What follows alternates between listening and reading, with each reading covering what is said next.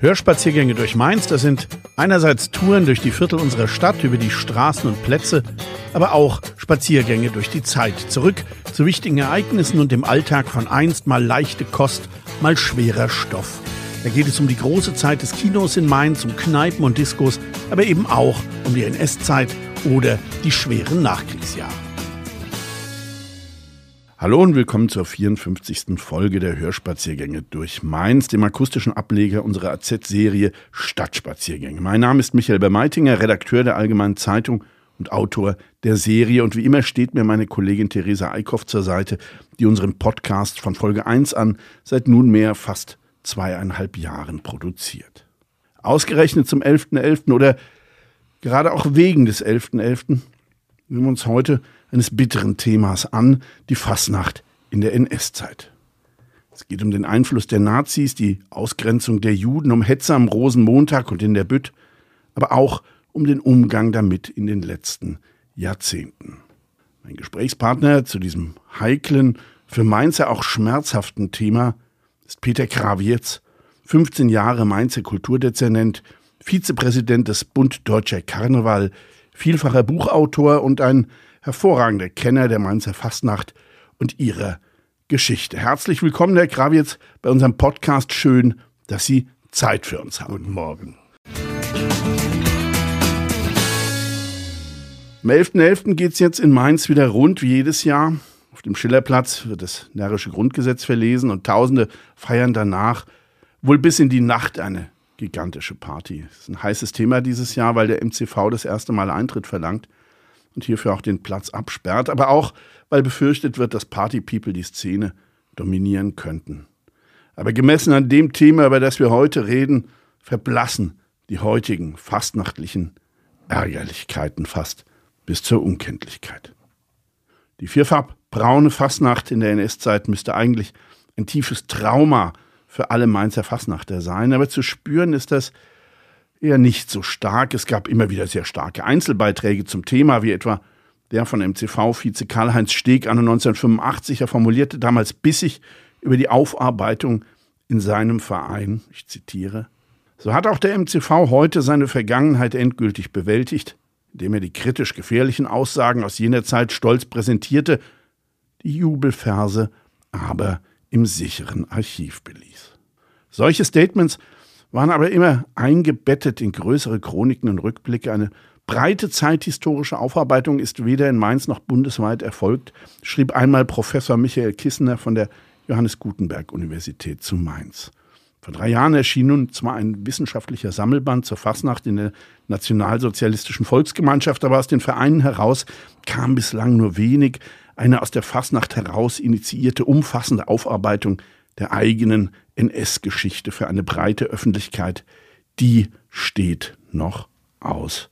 So ist etwa der Mythos der widerständigen Fastnacht noch immer weit verbreitet. Deshalb freue ich mich heute mit Peter Krawitz, einen echten Experten zu Gast zu haben, mit dem ich über das heikle Thema sprechen kann. Herr Krawitz, bevor wir uns mit der NS-Zeit beschäftigen, noch ein Blick in die Jahrzehnte davor. Welche politische Prägung hatte denn die Fasnacht zum Beispiel in der Kaiserzeit und wie sah es in den Weimarer Jahren aus, gerade in den letzten Jahren der Republik? Sie war weitgehend angepasst. Im neuen, dem Zweiten Reich von 1871 gab es unter nationalem Gesichtspunkt wenig zu bemängeln. Es ging nämlich aufwärts. Eine gewisse Skepsis ist allerdings zu beobachten gegenüber den kolonialistischen Machenschaften der Perngermanen nach Bismarcks Abdankung 1890.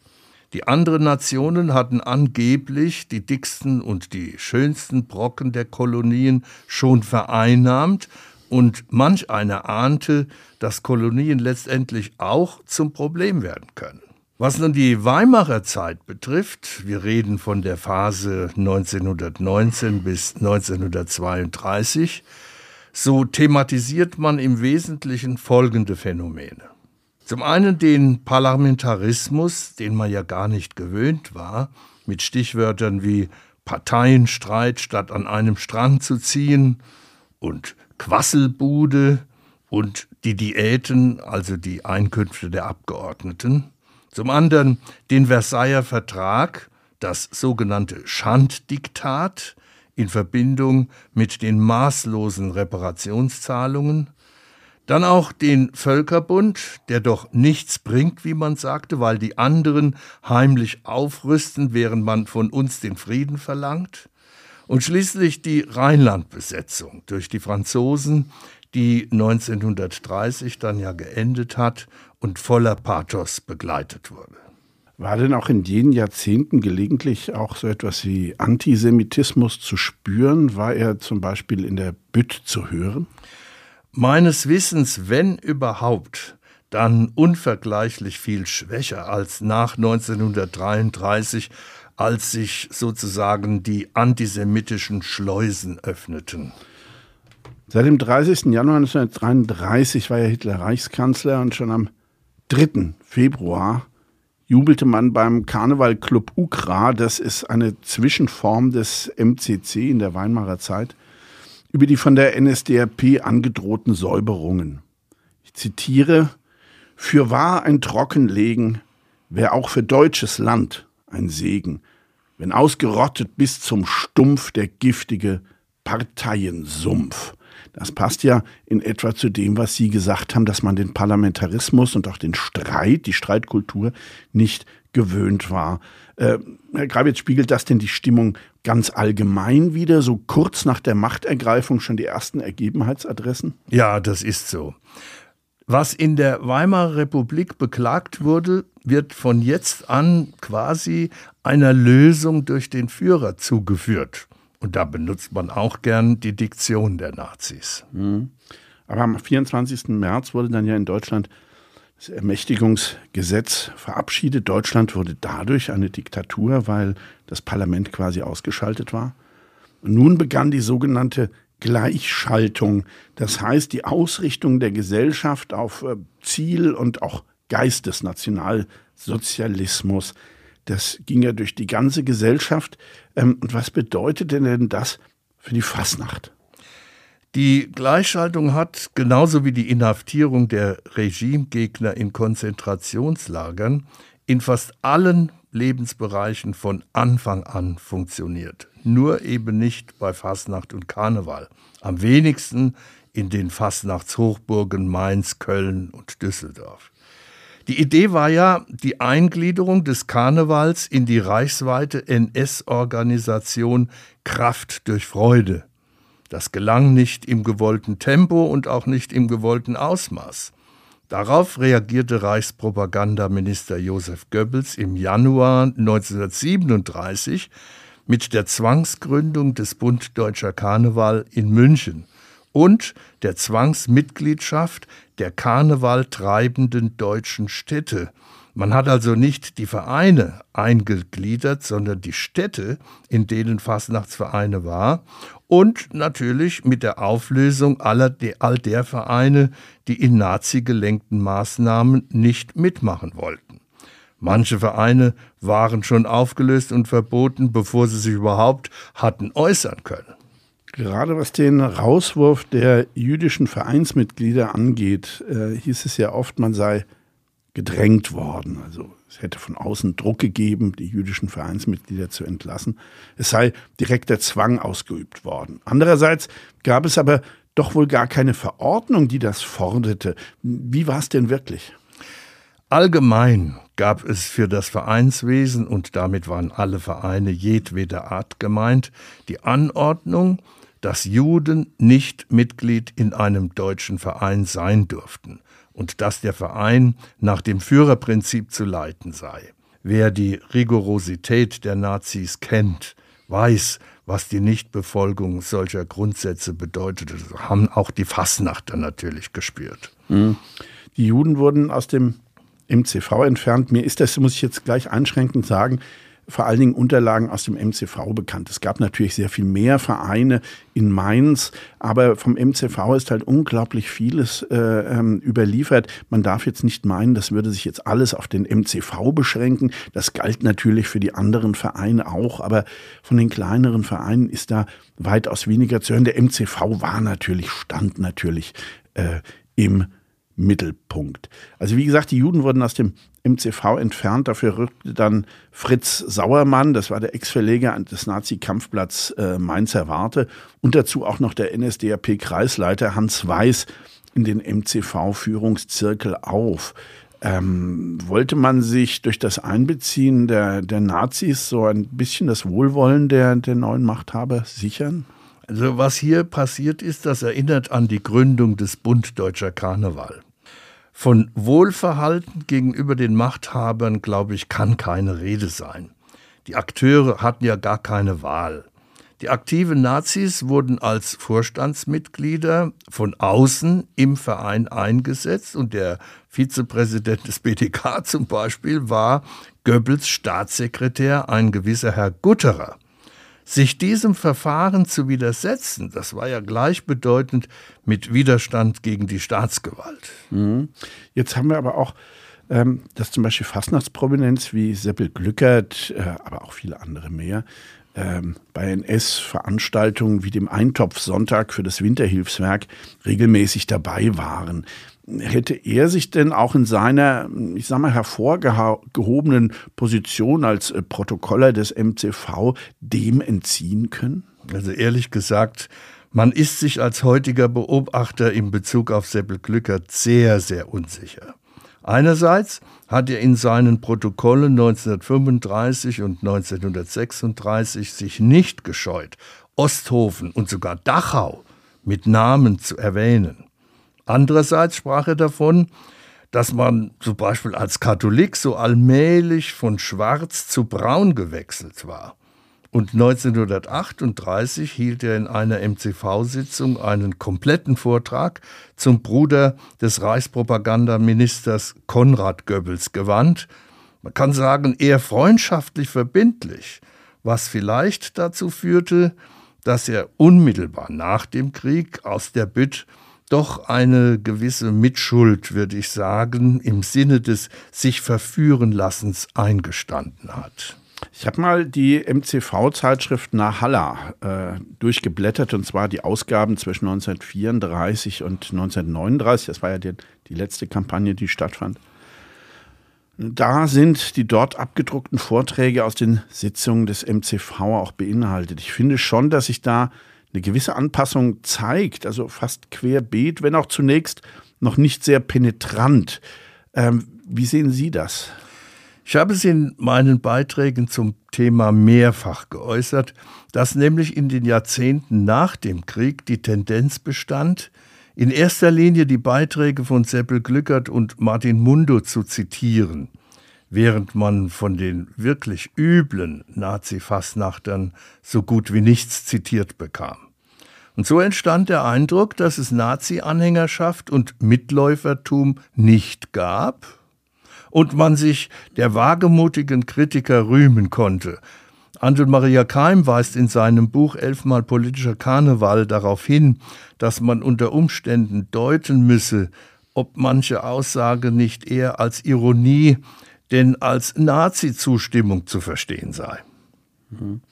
Äh, aber kommen wir nochmal zurück zu, zu Seppel Glückert. Das war ja wohl der bekannteste Mainzer Fastnachter zwischen den 20er und den 50er Jahren in Mainz.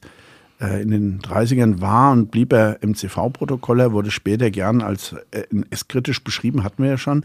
Ähm, aber ganz so war es ja wohl nicht. Er hat auch anbieternde Verse geschrieben. Ähm, Sie sagten, er hat später nach dem Krieg äh, ein, ein, Stück Mitschuld an sich verführen lassen eingestanden. Aber ist denn bei ihm eine Entwicklung abzusehen? Er ist dann ja auch 38, war dann ja auch seine letzte Kampagne. Also ich habe den Eindruck, dass es eine Entwicklung gab, die vielleicht so zu erklären ist.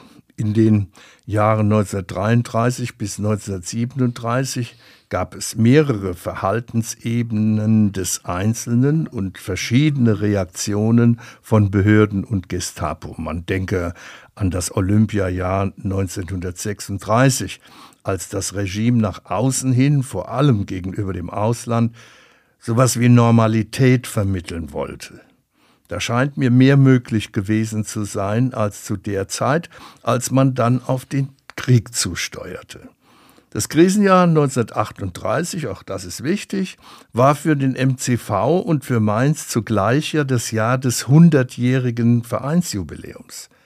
Ich stelle mir vor, dass man sich dieses Jubiläum nicht durch übermäßige Kritik am Staat und an der Partei vermiesen wollte und sich dementsprechend angepasst verhielt, was in Wirklichkeit natürlich als Anbiederung zu werten ist. Weil Sie ja das Jubiläumsjahr 1938 äh, ansprechen, äh, da gab es ja auch zum ersten Mal, glaube ich, seit ewigen Zeiten wieder ein Prinzenpaar mit einer Neuerung. Äh, diesmal wurde die Prinzessin, die traditionsgemäß von einem Mann verkörpert wurde, erstmals von einer Frau ja, verkörpert.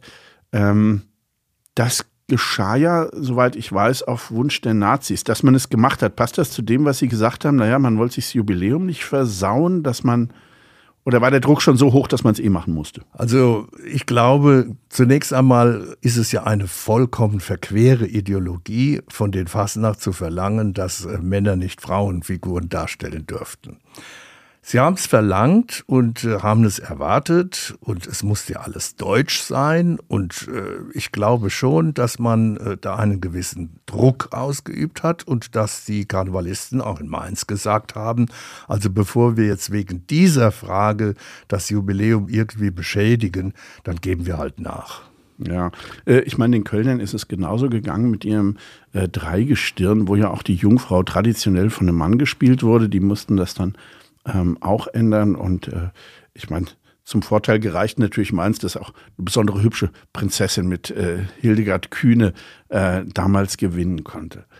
Ähm, aber ob, egal ob jetzt äh, Mitläufertum, Anbiederung oder gar aktives Mitmarschieren, ähm, welche Vorteile hat die Fasnacht in jener Zeit denn genossen? Populärer wurde sie ja, glaube ich. In Mainz wie in Köln und auch in Düsseldorf, wie auch in München übrigens, war Fasching fast nach Karneval im 20. Jahrhundert auch zum Wirtschaftsfaktor geworden. Das übersehen viele Menschen. Man übertrug Sitzungen ab 1926 im Rundfunk, das hat bekannt gemacht. Sonderzüge der Bahn brachten am Rosenmontag tausende Touristen in die Metropolen.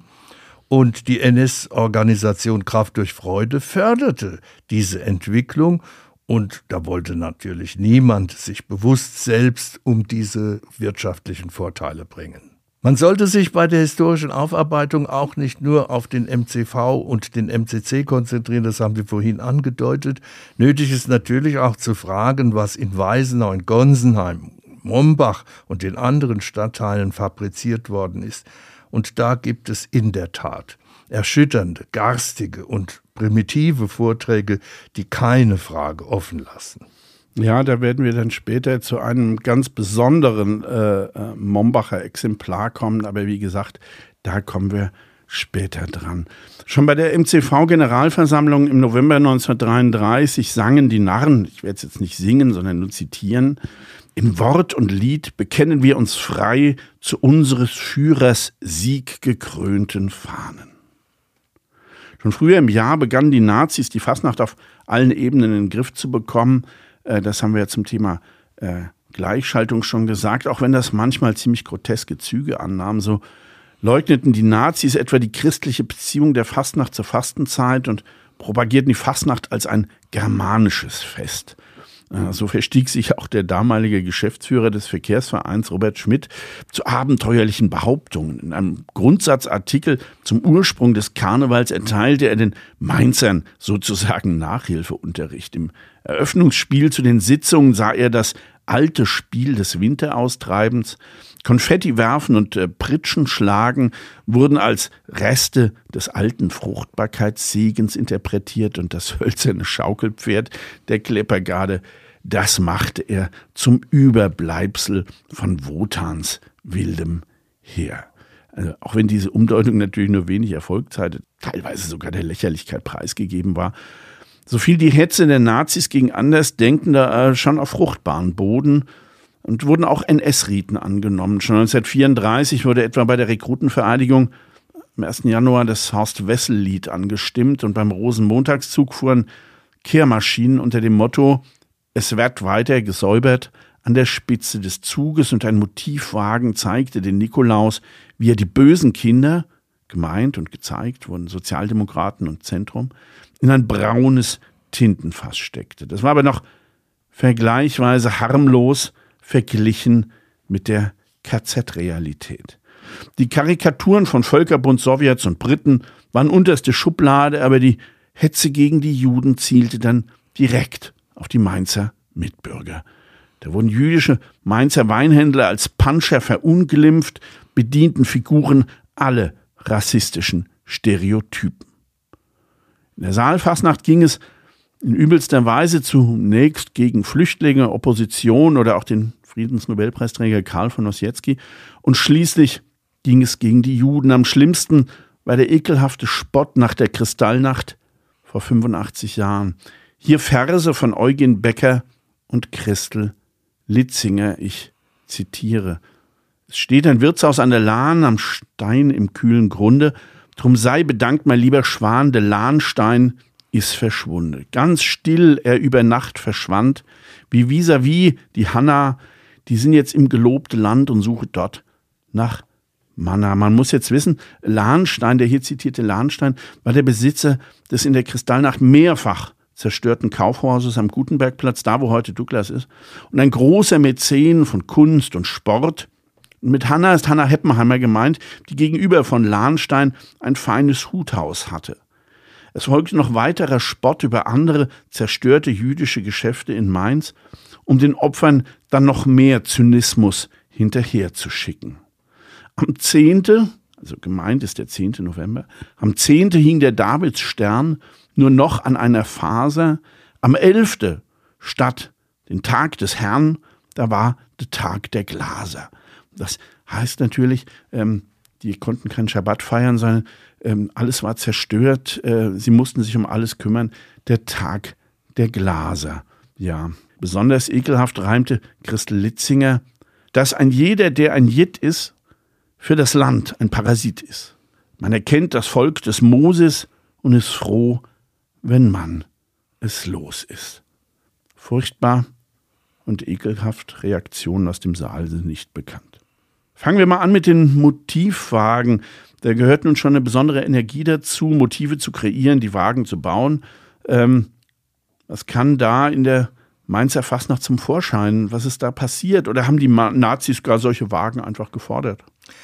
Man muss sich vergegenwärtigen, dass Antisemitismus nicht erst mit den Nazis in die Welt kam und sich auch nicht auf Deutschland beschränkt hat. Das bedeutet, dass es auch schon früher Ausdrucksformen des Antisemitismus gab, beispielsweise durch Judenwitze und Karikaturen, was für mich immer wieder dazu führt, der oft zitierten Aussage Kurt Tucholskis, Satire dürfe alles zu widersprechen. Glaube nicht, dass es einer besonderen Aufforderung der Naziführer bedurfte, um solche Wagen zu bauen. Das waren ganz einfach Zeichen der Zeit, das war die Atmosphäre und Vorlagen gab es übrigens genug, etwa in dem Nazi-Blatt Der Stürmer. Ja, ja, das hat sich ja besonders gezeigt in der Weinpanscher-Affäre ähm, die im Stürmer, das war ein reichsweit verbreitetes antisemitisches Blatt aus Nürnberg, wo besonders der Fall der, der, der Mainzer Weinhändler groß hochgekocht wurde. Wie gesagt, da hatte man ja wirklich Vorbilder. Aber gibt es denn irgendwelche Belege, wie die Mainzer auf diese Hetze reagiert haben? Also wie es auf den Straßen aussah, weiß ich nicht. Zuschauer gab es zur Genüge, das, hat, das kann man in Bildern sehen. Aber nach einer ablehnenden Empörung in den Zeitungen sucht man vergeblich. Ja, da war der Mainzer Anzeiger, ist ja der Vorläufer unserer Zeitung, längst, längst, längst gleich geschaltet. Jetzt weiß man, dass Büttenredner einen Berufsausweis der Reichsfachschaft Artistik brauchten, um überhaupt auftreten zu dürfen. Der konnte allerdings auch aberkannt werden, wenn jemand äh, nicht genehm war, nicht funktionierte. Ähm, da haben sich sicherlich viele angepasst. Welche Möglichkeiten gab es dann noch? Haben die Leute sich dann in unpolitische Vorträge geflüchtet, sozusagen, um dabei bleiben zu können? Ja, ja, ja. Der berühmte unpolitische Vortrag dürfte wohl Martin Mundus Vortrag über den Hering sein, der natürlich in Wirklichkeit hochpolitisch war. Gemeint war Göring. Göring zum Beispiel, der kam, der kam auch drin vor als der dicke, fette Hering, nachdem er vorher gesagt hatte, dass nach äh, politischen Figuren auch der ein oder andere Hering benannt wird, beispielsweise der Bismarck-Hering. Also äh, das war äh, ein unpolitischer Vortrag, so angekündigt auch von ihm. Man kann über alles reden, auch über den Hering. Und äh, natürlich äh, hat jeder sofort gewusst, was gemeint war. Äh, es gibt sogar äh, die Nachricht, dass äh, einige anwesende äh, Nazi-Bonzen herzhaft gelacht haben, als sie das gehört haben. Also äh, es gab natürlich, wie auch heute, die nicht politisch gefärbten Reden, eben der reine Kokolores. Ohne äh, all die Angepassten hätte es ja die Fasnacht äh, gar nicht mehr gegeben. Aber zur Hetze war keiner gezwungen. Das glaube ich wohl, zur Hetze war keiner gezwungen. Aber wie das zu allen Zeiten ist, ein Redner überlegt sich, mit welchen Themen er beim Publikum ankommt und was ihn in der Gesellschaft bekannt macht. Vorstellbar ist, dass der ein oder andere aus reinem Opportunismus Themen aufgegriffen hat, die nicht unbedingt seiner eigenen Überzeugung entsprechen.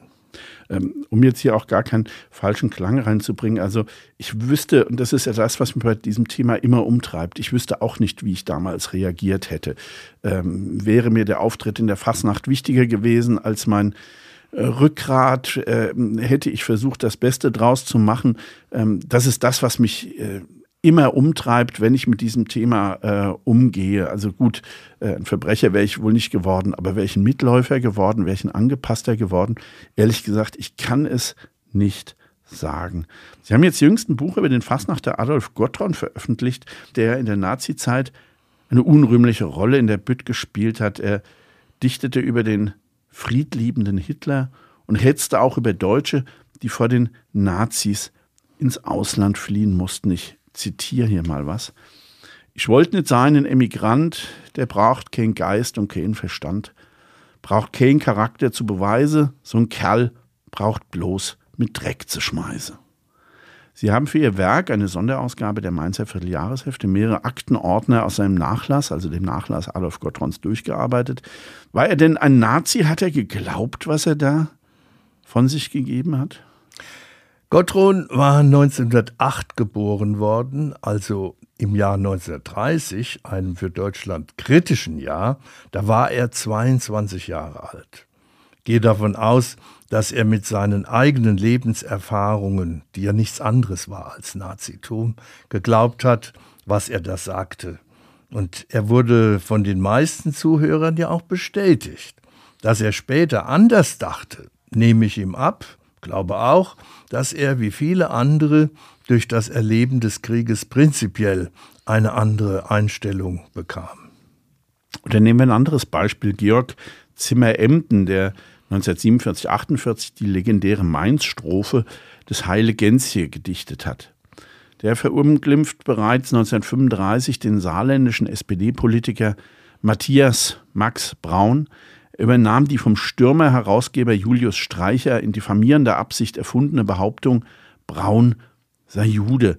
Äh, mit was für einem Typus Redner haben wir es denn ähm, hier zu tun? Ehrlich gesagt, diese berühmte Strophe endet ja mit der Zeile, Ei, du warst ja gar nicht schuld. Diese Zeile hat mich schon immer irgendwie stutzig gemacht. Ich hätte diesen Reim anders abgeschlossen, denn äh, die Schuldfrage passt nicht in diesen Zusammenhang. Wenn ich eine Stadt personifiziere, wie das hier geschehen ist, dann denke ich automatisch an ihre Bewohnerschaft. Und diese könnte sich in ihrer Gesamtheit so unschuldig nicht geben. Siehe die Mahnung von Seppel Glückert unmittelbar nach der Katastrophe, wo er ein gewisses Schuldeingeständnis ja formuliert hat. Gab es denn Fassnachter, die rausgeworfen wurden, weil sie nicht auf Linie lagen? Oder gab es welche, die nicht mitgemacht, die einfach aufgehört haben? Von den rausgeworfenen Fassnachtern waren meines Wissens nach alle Juden. In gewisser Weise geht man bei Glückert davon aus, 1938 nicht mehr mit machen gewollt zu haben, weil er als Protokoller des MCV ausschied und dieses Amt an, Adolf Gottron übergeben hat. Allerdings hielt er da den schon vorher erwähnten Vortrag speziell an Konrad Goebbels gerichtet, und da kann man nicht behaupten, er habe sich vollkommen zurückgezogen. Ein gewisser negativer Beigeschmack ist da schon.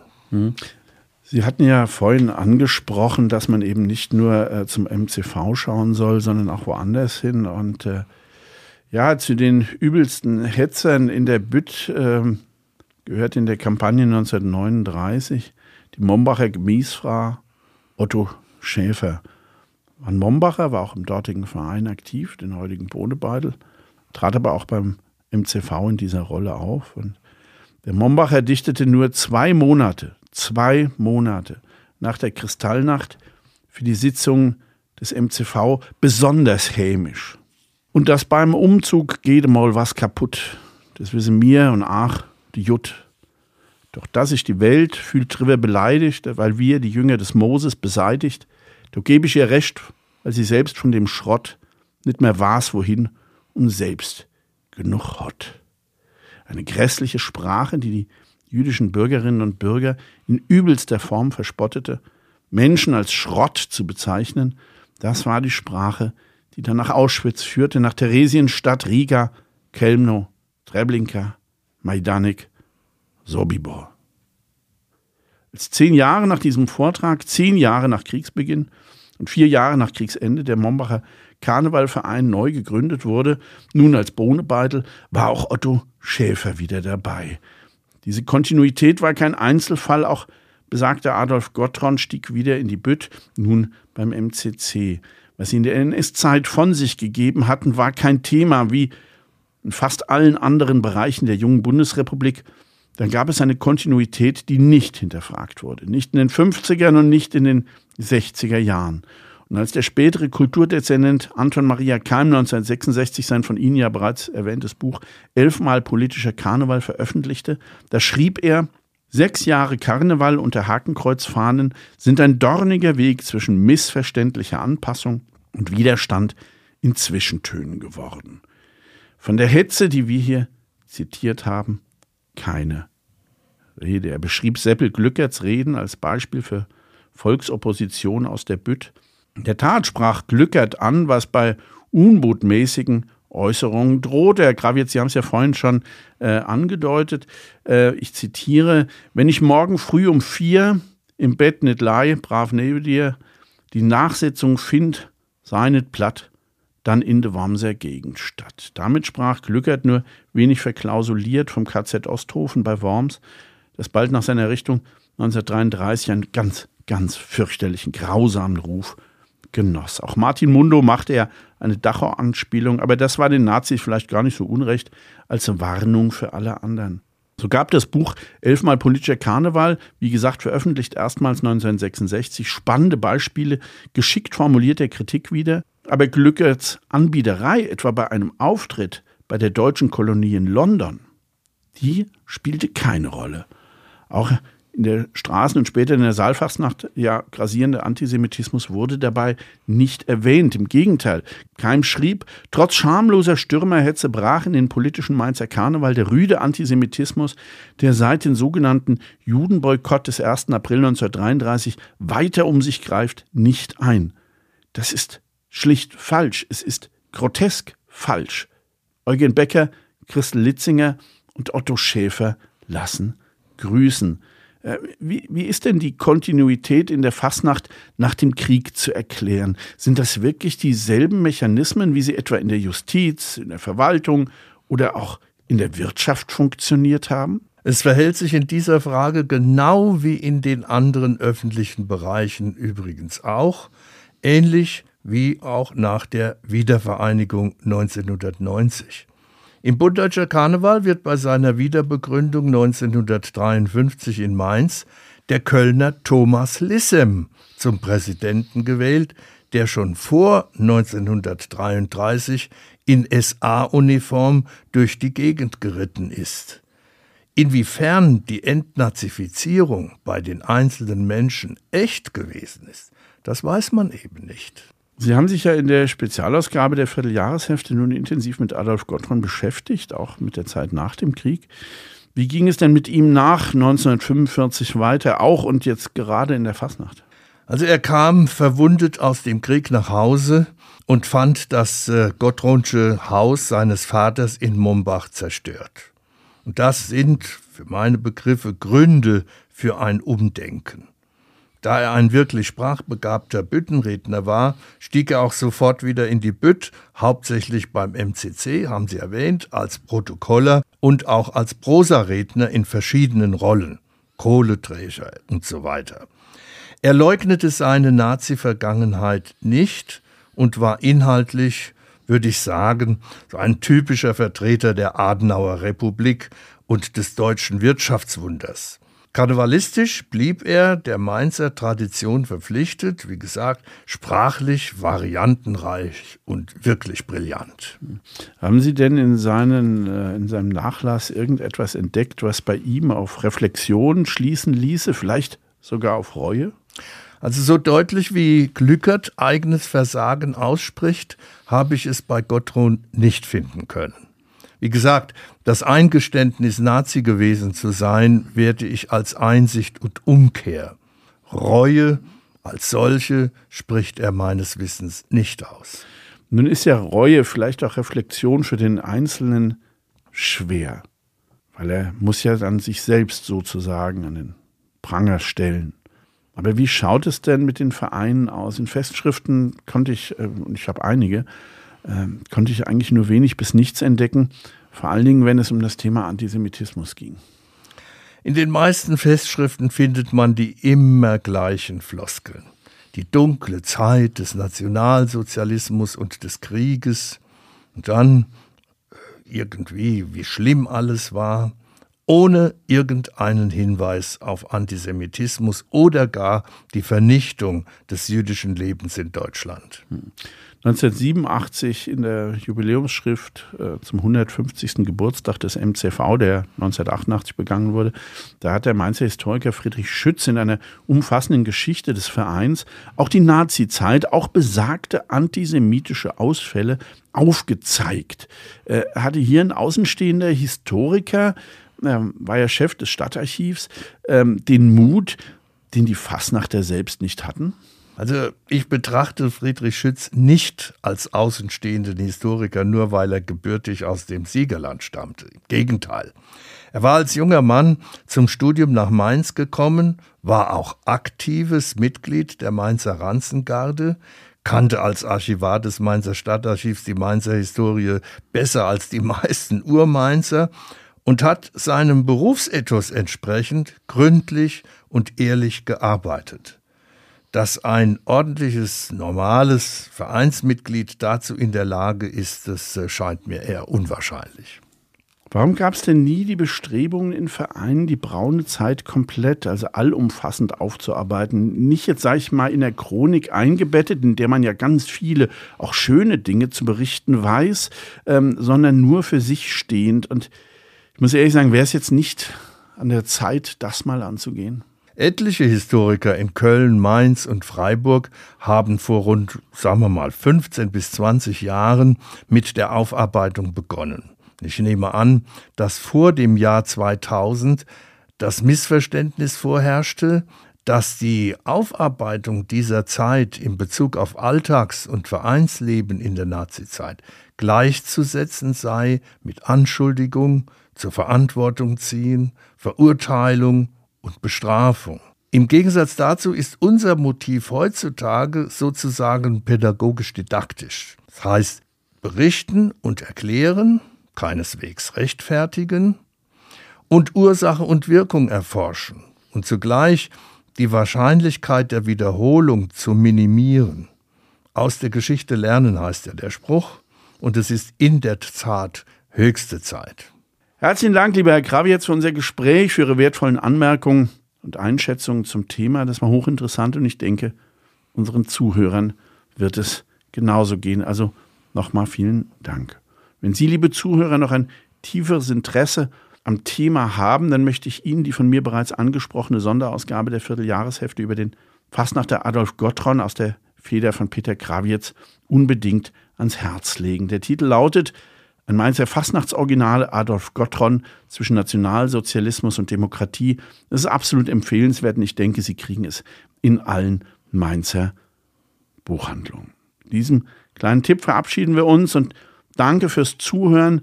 Bis bald und trotz allem, ich wünsche allen viel Spaß am 11.11. .11. Hörspaziergänge durch Mainz ist eine Produktion der VAM von Allgemeiner Zeitung, Wiesbadener Kurier, Echo Online und Mittelhessen.de. Redaktion Michael Bermeitinger. Produktion Theresa Eickhoff. Erreicht uns per Mail an audio.vm.de.